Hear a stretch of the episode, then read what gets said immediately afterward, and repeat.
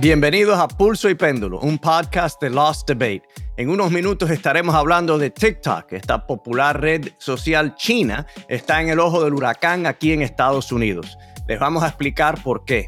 Además, ¿a qué se debe la alta cifra de muertes de mujeres embarazadas en el país? Quédense con nosotros para más información sobre este problema y las soluciones, las posibles soluciones. Desde Miami les saluda Carlos Curbel. Y desde Nueva York les saluda Fabiola Galindo. Fabi, ya en un momento vamos con nuestro primer tema de hoy, pero antes tenemos unos anuncios importantes para nuestra audiencia, ¿no es así?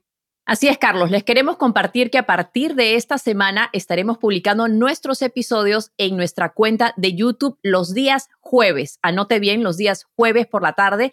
Y por otro lado, la versión podcast, la versión de audio que puede escuchar en el auto o mientras está en casa, lavando platos, cocinando, va a salir los días viernes en los aplicativos de Spotify y Apple Podcast. Así que no se olvide, jueves YouTube y los viernes en los aplicativos de Apple Podcast y Spotify.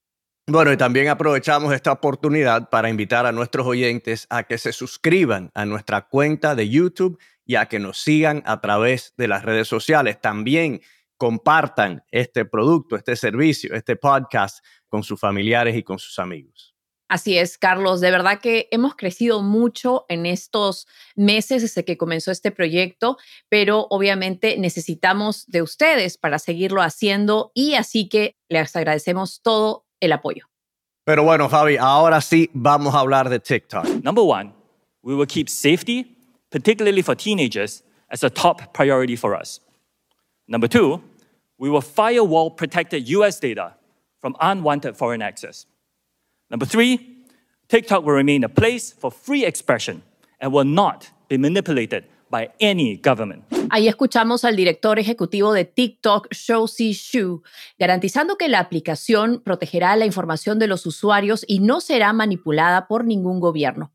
Esto ocurrió durante una reciente audiencia en el Congreso en donde se está discutiendo el futuro de TikTok en Estados Unidos. Durante horas, Xu tuvo que responder a las preguntas de congresistas que claramente no tienen una idea realmente fija de cómo funciona esta red social y a pesar de ello no la ven con buenos ojos. Carlos, ¿por qué se está tratando de prohibir TikTok en Estados Unidos? Bueno, la verdad es que aquí hay muchos factores en juego, pero lo que argumenta la administración de Biden, así como muchos congresistas, es que TikTok representa una amenaza para la seguridad nacional del país y para la privacidad de todos los estadounidenses. Claro, el principal punto de discordia es que ByteDance, la empresa que es dueña de TikTok, es una compañía china y, según muchos legisladores, el gobierno chino podría tener acceso a la información personal de los usuarios de TikTok en Estados Unidos. Por ejemplo, China podría utilizar la aplicación para recolectar información sobre las preferencias de los estadounidenses para fines políticos y precisamente es algo que ocurrió con la información de los usuarios de Facebook en el escándalo de Cambridge Analytica hace unos años. Y estas preocupaciones, Fabi, son significativas teniendo en cuenta que TikTok tiene más de 150 millones de usuarios en Estados Unidos para poner eso en proporción, es casi el 45% de la población del país. Cabe destacar, sin embargo, que tanto Facebook como Instagram tienen una presencia aún más grande en Estados Unidos. Además, como anotabas hace un momento, Fabi, también son vulnerables a la filtración de datos de los usuarios. Entonces, teniendo todo esto en cuenta, ¿se le debe dar un trato distinto a TikTok a comparación de otras redes sociales? ¿Qué opinas tú al respecto? Bueno, Carlos, creo que la pregunta de fondo aquí es qué tanto derecho tenemos a nuestra privacidad y qué tanto derecho tienen las personas a no ser censuradas, ¿no? Creo que esas son las dos cosas que se están jugando ahora en estas audiencias. A mí también me causa mucha curiosidad por qué específicamente existe esta, digamos, observación o, o esta manera de, tener un escrutinio hacia TikTok, sin embargo, no con otras aplicaciones, por ejemplo, Facebook. Entonces, me parece que hay realmente, como bien dices, razones muy, muy legítimas, por ejemplo, cuál podría ser la influencia que pueda tener el gobierno chino, a pesar de que el CEO de TikTok ha dicho que no van a dejar que la información de los usuarios sea compartida. A mí me parece muy interesante que TikTok no se pueda utilizar en China, sin embargo, aquí sí. No sé cómo tú ves esa parte. Sí, Fabi, a raíz de todo esto está la desconfianza que existe en Estados Unidos, especialmente entre la clase política que tiene acceso a información de inteligencia, a información clasificada. Existe una gran desconfianza con cualquier cosa que tenga que ver con China. Es más, en los últimos años ha surgido un bipartidismo en Estados Unidos a favor de alejar eh, lo que es la economía de Estados Unidos de la China o hacer la economía de Estados Unidos menos dependiente sobre la China. Eso lo hemos visto en el esfuerzo para modificar ¿no? o mudar las cadenas de abastecimiento, que muchas comienzan en la China, ya que eh, hace décadas ya que China está importando muchísimos productos a Estados Unidos. Hemos visto, por ejemplo, con el CHIPS Act, que los uh, congresistas republicanos y demócratas juntos han decidido que esa industria no debe Estados Unidos depender de otros gobiernos como el gobierno chino y que se debe manufacturar ese tipo de producto en Estados Unidos dado la importancia que tiene para la seguridad nacional del país. El mismo argumento se está utilizando ahora para prohibir lo que es TikTok en Estados Unidos. Y por una parte, yo sí entiendo, no se puede confiar en el gobierno chino. El gobierno chino es un gobierno cerrado, un gobierno que no es honesto, un gobierno que aún eh, no ha sido transparente en cuanto a la pandemia de COVID-19, cómo es que comenzó esa pandemia, qué estaba sucediendo en ese laboratorio en Wuhan. Así que yo creo que hay que reconocer que hay muchas razones por las cuales en Estados Unidos se desconfía del gobierno chino y por ello TikTok ha caído, ¿no? En esta situación donde muchos políticos, inclusive demócratas, y resalto a los demócratas porque la gran mayoría de los usuarios de TikTok son personas más jóvenes, personas que es más probable que sean parte de la base del Partido Demócrata. Sin embargo, el presidente Biden y muchos demócratas, no todos, están a favor de restringir y algunos de prohibir este servicio. Yo no sé exactamente qué va a suceder, pero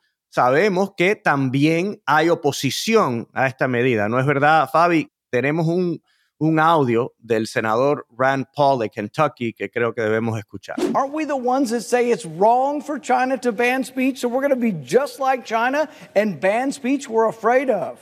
This legislation violates not only the First Amendment of those who own TikTok, many of whom are actually Americans, not Chinese, but it also violates the First Amendment rights of the millions of young Americans who use this social media app. Entonces Rand Paul está haciendo un argumento libertario, ¿no? Rand Paul es republicano, pero en realidad él es un miembro del Partido Libertario, un partido que básicamente se opone a las regulaciones del gobierno, quiere que el gobierno tenga un papel lo más limitado posible en la sociedad. Entonces él se pregunta, ¿por qué nos sentimos cómodos restringiendo nuestro propio derecho a la libre expresión, el derecho de los estadounidenses a, sí, estar al tanto de que hay un riesgo en cuanto a su información cuando usan un servicio como TikTok, pero si ellos toman la decisión de participar de todas maneras, ¿quién es el gobierno para decirles que no se puede hacer? ¿no? Yo creo que hay un consenso tan fuerte en contra del gobierno chino en nuestro país, Fabi, que no se le está dando suficiente atención a estas uh, perspectivas, perspectivas como las de Rand Paul. Y bueno, esas perspectivas como las que escuchábamos del senador Rand Paul también se escuchan del otro lado del pasillo por parte de los demócratas, como decías.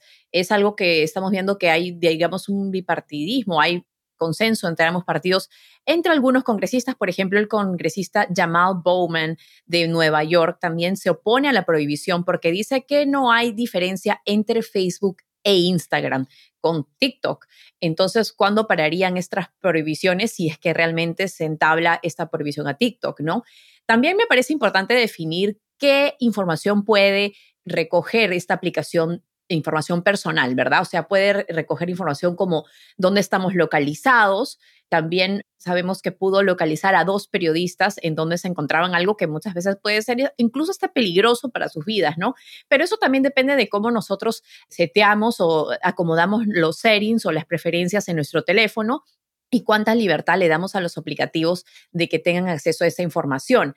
Ahora, parece que la mayoría de los políticos están convencidos de que hay que prohibir TikTok, pero estamos viendo este apoyo bipartidista que está creciendo, así que realmente está muy en la cuerda floja, ¿no? Sí, Fabi, hay dos proyectos de ley, el Restrict Act y el Data Act, que se están considerando en el Congreso y ambos desde diferentes perspectivas, pero ambos le darían al gobierno de Estados Unidos el poder de prohibir servicios y empresas como TikTok y también de restringirlas un poco. El Restrict Act se enfoca en el peligro que pudiera representar este tipo de aplicación para la seguridad nacional de Estados Unidos y el Data Act se enfoca más en, lo que es ah, la información privada de los ciudadanos que el gobierno chino pudiera tener acceso a ella y usarla, manipularla como les dé la gana, ¿no? Pero yo sí creo que estos argumentos que hemos escuchado de Rand Paul y de otros de que hay cierta hipocresía aquí son válidos porque hay compañías estadounidenses que tienen acceso a la misma información y que pudieran también usarla y manipularla. En realidad ha sucedido, ¿no? Que la información personal de ciudadanos de Estados Unidos se ha publicado sin querer. No pasa todos los días, pero tampoco es algo raro. Yo creo que a, muchas personas como a mí me llegan notificaciones de ciertas empresas diciendo tuvimos un problema con nuestro banco de datos y su información quizás fue expuesta. Así que esto es algo que sucede en Estados Unidos. Sin embargo, por los vínculos de TikTok al gobierno chino, algo que hay que tomar en serio, es que esta compañía ahora está sobre el tapete y que se está considerando algo extraordinario, porque tenemos que tomar en cuenta esto, Fabi. Sería extraordinario darle el poder al presidente de los Estados Unidos de prohibir la operación de una compañía de esta índole en Estados Unidos. Es algo que va contra no la cultura que hay en Estados Unidos en torno a la primera enmienda, a ese derecho que tienen los ciudadanos de este país a, expresarse, asociarse con diferentes compañías, con diferentes servicios. Eso ahora está no en duda en cuanto a, a, esta situación y yo creo que nada, hay tantos matices, hay tantas vertientes en cuanto a TikTok y yo lo que le quisiera preguntar a la audiencia, ¿no? Porque dicen que TikTok es solo para los jóvenes, pero yo conozco a varias personas que son mayores que yo que usan el servicio, así que por favor déjennos sus opiniones, díganos si usted es usuario de TikTok y si tienen estas preocupaciones sobre el acceso que pudiera tener el gobierno chino a su información. Quizás eh, algunos dicen que el gobierno chino pudiera estar grabando a las personas mientras usan TikTok. Nadie sabe, ¿no? Pero sería interesante que eh, nuestra audiencia nos dejara sus comentarios, sus perspectivas en cuanto a TikTok en nuestras cuentas de redes sociales.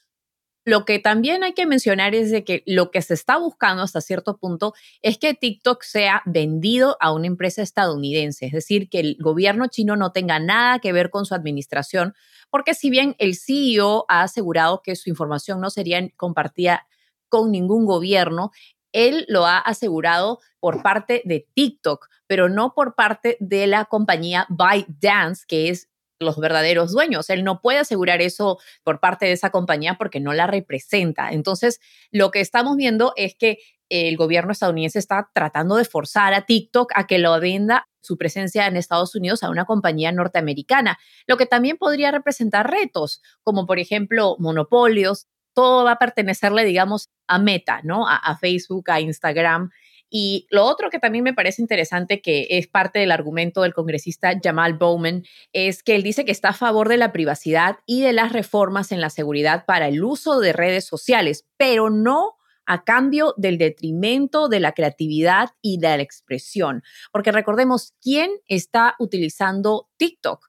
según lo que tenemos aquí, las cifras dicen que el 21% de las personas que utilizan TikTok son mujeres entre 18 a 24 años, o sea, una audiencia mucho más joven.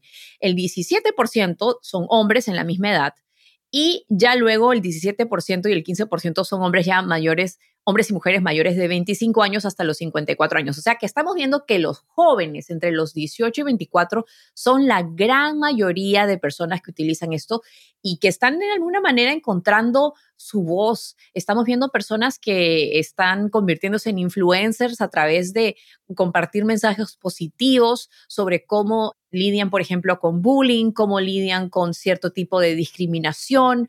Entonces, también es silenciar la voz de esos chicos. Estaba viendo que en un estado se estaba buscando la prohibición de TikTok y estos chicos decían que se iban a sentir aislados del mundo al ser los únicos que no iban a poder compartir conectar con otras personas.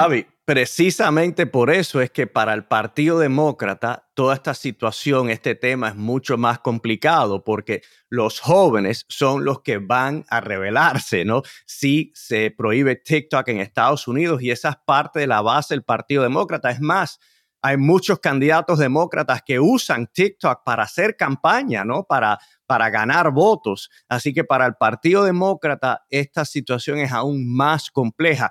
Y eh, algo que dijiste anteriormente, que creo que sería una solución viable, ¿no? Que sería la venta de TikTok a una entidad doméstica.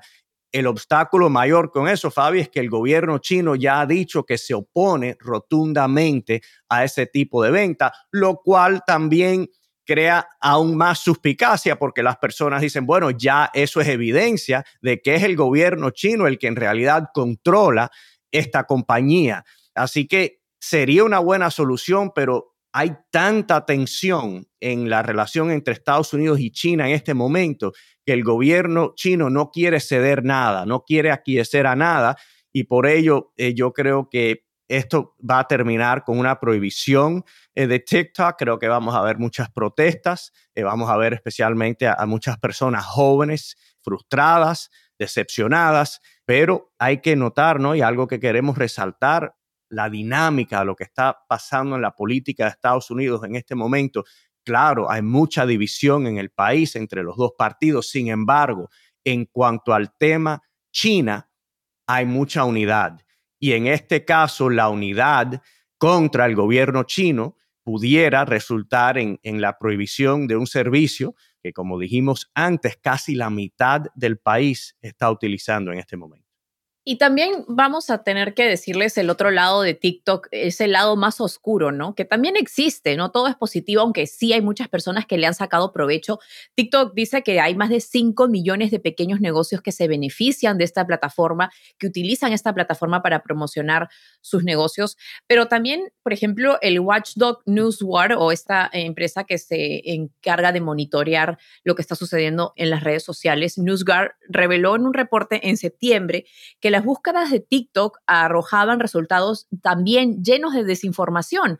Por ejemplo, uno de cada cinco resultados compartían información no factual cuando le preguntaban de temas noticiosos. Estamos hablando del 20% del contenido en una de las plataformas que es utilizada por casi la mitad del país.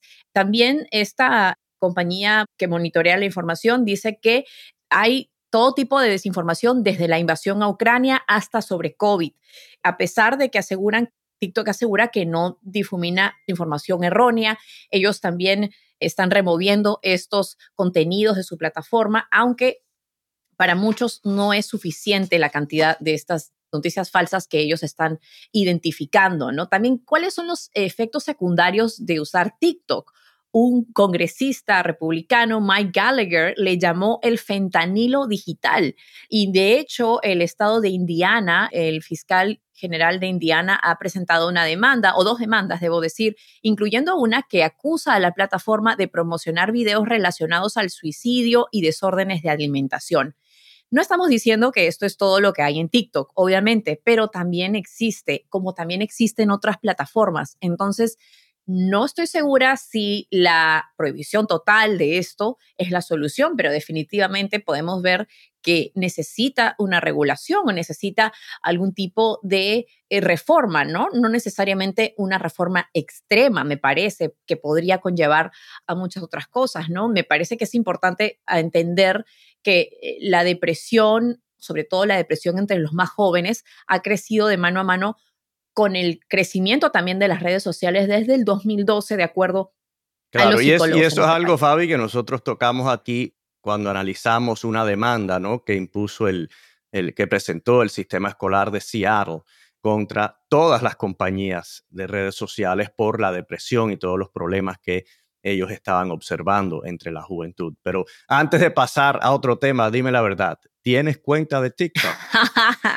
claro que tengo cuenta de TikTok, pero casi no la uso porque siento que generan tanto contenido que no puedo, no puedo alcanzarlos. Yo creo que lo último que puse fue el año pasado. ¿Tú tienes cuenta en TikTok? Cuando, yo, yo no tengo, te, te, voy a sugerir que cuando tengas conversaciones privadas que te asegures que la aplicación esté cerrada, ¿no? Porque yo no tengo nada que ocultar, Carlos, a mí soy un libro abierto. Yo creo que Xi Jinping está muy interesado en lo que sucede en la vida de, Fabiola Galindo. Yo lo que digo aquí lo digo en, todas partes, así que no tengo miedo. yo me siento igual, yo no, yo no tengo esa gran preocupación sobre la privacidad. Creo que obviamente se debe proteger la privacidad de, de cada ciudadano, pero no tengo esa obsesión como algunas personas. Es importante y es importante sobre todo cuando hemos visto... Mi, mi, vida no es tan interesante, así que no me preocupa. No, yo creo que es importante. Estamos bromeando, pero es importante mantener esa privacidad, sobre todo porque hemos visto cómo se ha utilizado en el pasado, cómo la injerencia rusa en las elecciones del 2016 tuvo un efecto y creo que no necesitamos evidencia. Hay precedentes de que esto puede suceder. Bueno, mi amiga, seguro que vamos a seguir hablando de TikTok aquí porque esta noticia tiene una cola larga, pero ahora vamos a cambiar de tema porque un reciente informe de los Centros de Control y Prevención de Enfermedades, el CDC, reveló unas cifras alarmantes sobre las muertes de mujeres embarazadas en Estados Unidos. Así es, tras el inicio de la pandemia hubo un aumento del 40% en el número de mujeres que murieron por complicaciones derivadas del embarazo o el parto. De hecho, tan solo en el 2021 se registraron más de 1.200 muertes de mujeres embarazadas o que habían dado a luz recientemente. Estas cifras son particularmente alarmantes teniendo en cuenta que ya desde antes de la pandemia la tasa de mortalidad de mujeres embarazadas en Estados Unidos era más alta que la de otros países desarrollados. Además, Estados Unidos es el único país desarrollado en el que la tasa de mortalidad materna está subiendo. Fabi, ¿qué factores están llevando a este problema? Creo que hay muchos factores eh, que están, eh, obviamente, como ya decíamos, el hecho de la pandemia fue lo que ha disparado estas muertes, pero ya incluso antes se veía que la tasa de mortalidad entre mujeres embarazadas estaba aumentando. Para darles una idea, en el año 2018, de acuerdo con los CS, murieron 658 mujeres en esta situación, ya sea eh, durante el embarazo o después del parto, 658 en un año, y en el 2021 esa cifra subió a 1.178. Estamos hablando de casi el doble de mujeres que han muerto. Y para mirar esto desde una óptica universal, nada más nuestro vecino Canadá, nosotros les triplicamos la tasa de mortalidad entre las madres, o sea, Aquí mueren tres veces más madres que en Canadá. Comparado al Reino Unido, aquí mueren ocho veces más mujeres cuando dan a luz. Comparado a Australia, once veces más. Son cifras realmente increíbles en un país con tantos recursos. Así que hay muchas sugerencias. Por ejemplo, vamos a hablar de utilizar a parteras o asistentes eh, yo recuerdo, tengo una cuñada que vive en Alemania y ella me comentaba que tras dar a luz, ella tiene a una partera que la visita semanal durante un año para que ella pueda bañarse, para que mi cuñada pueda, digamos, dedicarse tiempo a su propia salud, ¿no? Y también hay que hablar del hecho de que muchas mujeres no están recibiendo el cuidado que necesitan justamente seis semanas después del parto mucha atención existe alrededor del bebé, ¿verdad? De cuidar a esta criatura indefensa que no tiene, eh, digamos, cómo sobrevivir. Pero poco hablamos del cuidado de la madre que acaba de crear esta vida. Es como que el bebé es el caramelo y la madre es la envoltura y la envoltura se tira a la basura, pero no, no necesariamente se tira a la basura. La mamá está ahí, la mamá necesita esos cuidados. Estamos viendo también que las mujeres latinas y las mujeres afroamericanas son las que más están afectadas porque también son las que en gran cantidad, pero una cantidad también desproporcionada, son las que dependen de la cobertura de Medicaid, pero pierden el seguro dos meses después de dar a luz y muchas de estas muertes ocurren dentro del año después de que han dado a luz. No sé cuál es tu experiencia, Carlos, respecto a tener hijos, al cuidado postparto.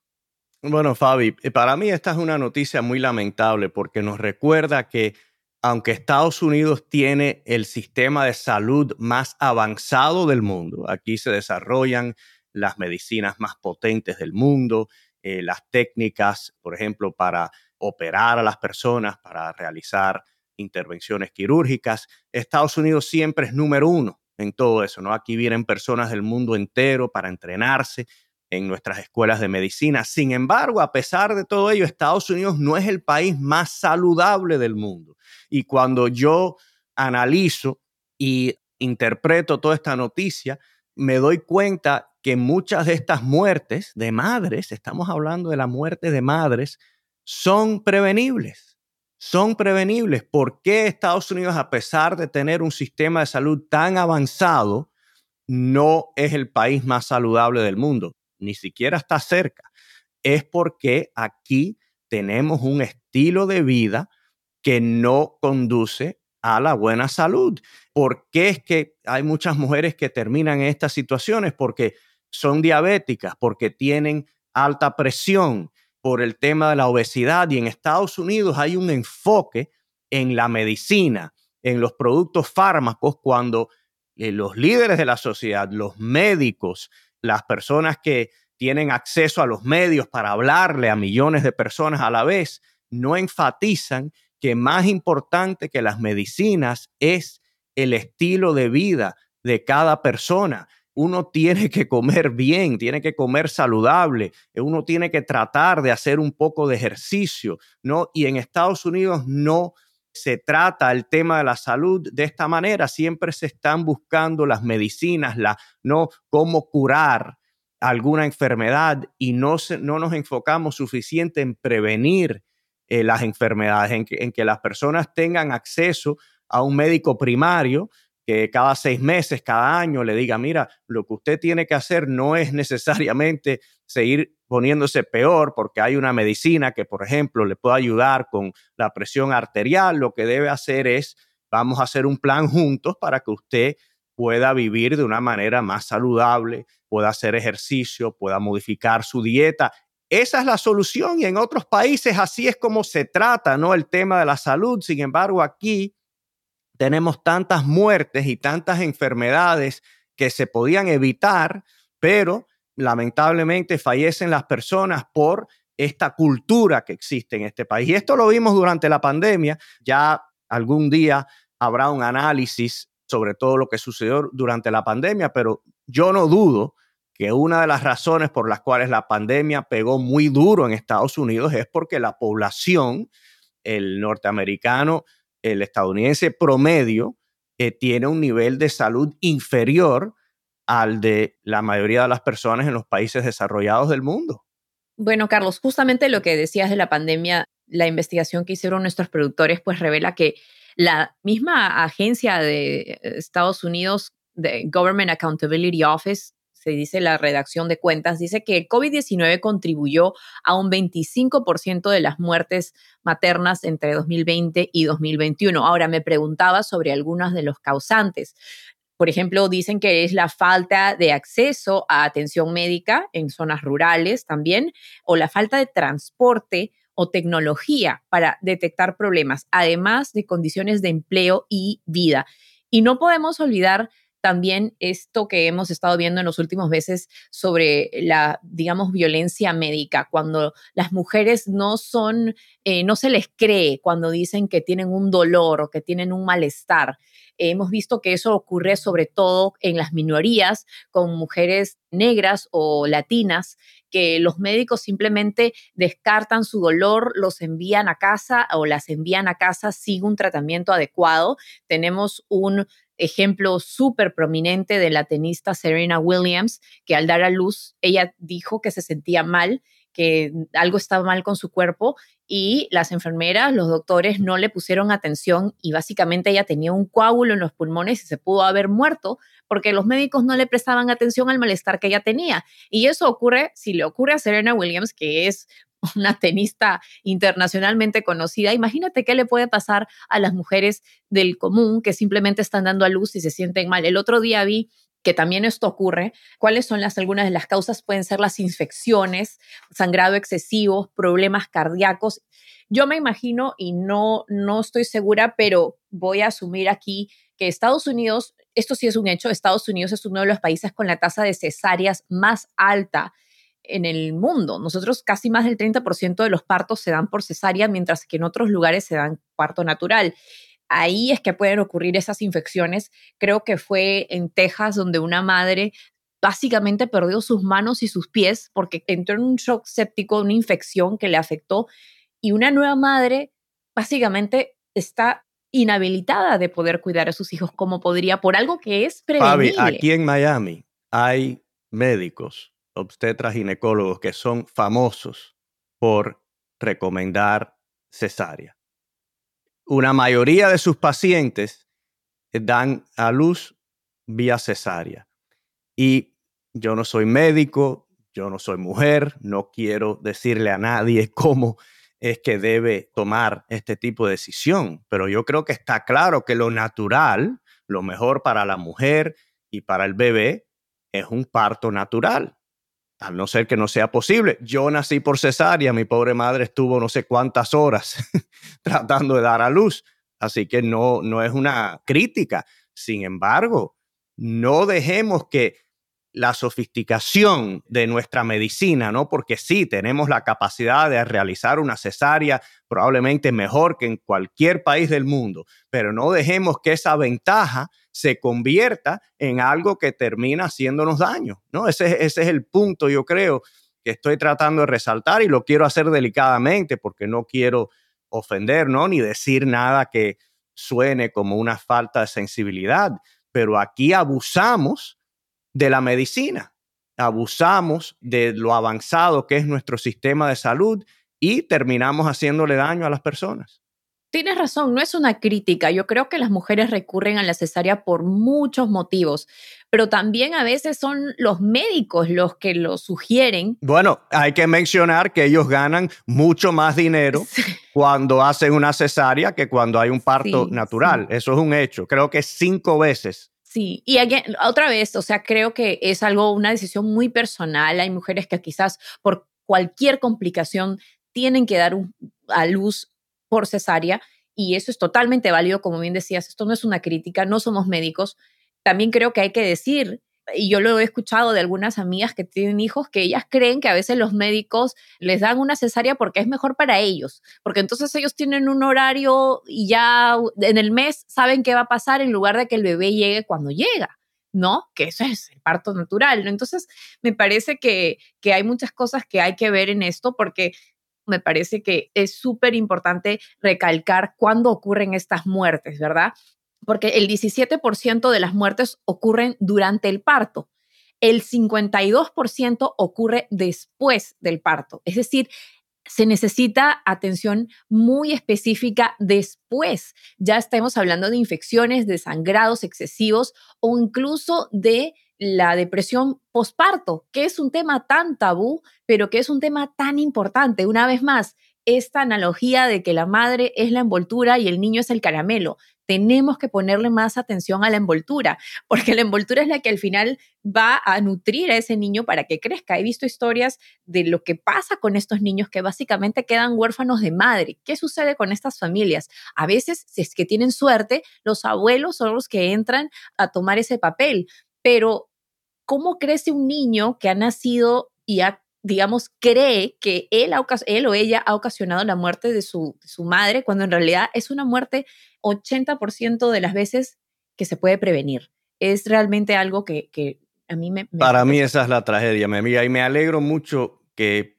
hayamos analizado este tema porque es chocante que en la mayor potencia del mundo, en el país más poderoso, en la economía más desarrollada del mundo, la tasa de mortalidad de madres sea tan alta. Es algo completamente disonante y creo que hay que darle más atención a este tema. Primero, para ver si se encuentran soluciones. Por ejemplo, el tema de las personas que viven en áreas rurales, que por cierto, cuando se habla mucho de estos temas, casi siempre nos enfocamos en las personas de bajos recursos que viven en ciudades, muchas veces personas de grupos minoritarios, pero al hablar de las zonas rurales de Estados Unidos, estamos hablando de muchas personas de la raza blanca que no tienen acceso a un buen médico, que no tienen acceso a un hospital. Cuando yo estaba en el Congreso, recordaba que venían personas de zonas rurales de la Florida a decirme que un hospital había cerrado en su zona porque no, no es viable el modelo económico, no hay suficiente volumen. El gobierno quizás tenga que intervenir para subsidiar el cuidado de salud en estas áreas, porque estamos hablando de granjeros, de personas que son importantes para el país, además son seres humanos. Así que necesitamos soluciones y también yo creo que necesitamos crear conciencia, ¿no? De la falta de salud que hay en Estados Unidos. Sí, y, y, para hablar de eso también y para ir cerrando este segmento, creo que queremos dejarles algo de esperanza, porque al menos yo como mujer me entero de estas noticias y realmente es desalentador, es desesperanzador, pero hay soluciones y queremos hablar de ellas muy brevemente. Por ejemplo, un acceso más amplio a la cobertura de salud prenatal y de seguimiento. También aumentar el transporte a las instalaciones médicas. Esto es según los CDC. También se puede, por ejemplo, el Commonwealth Fund realizó varios estudios y encontraron que Estados Unidos podría hacer un mejor uso de sus recursos y aprender de otros programas que han ayudado a otros países, como por ejemplo el uso generalizado de las parteras y también expandir la atención médica universal y la licencia por maternidad, crear protecciones para la mujer. ¿Qué es lo que propone el gobierno del presidente Biden? Por ejemplo, en junio, la Casa Blanca publicó un plan para abordar esta alta tasa de mortalidad entre las madres y pedía a los estados que incluyan o que extiendan la cobertura de Medicaid. También solicitaba más de 470 millones de dólares para la capacitación sobre prejuicios implícitos para proveedores de salud, lo que hablábamos de la violencia médica.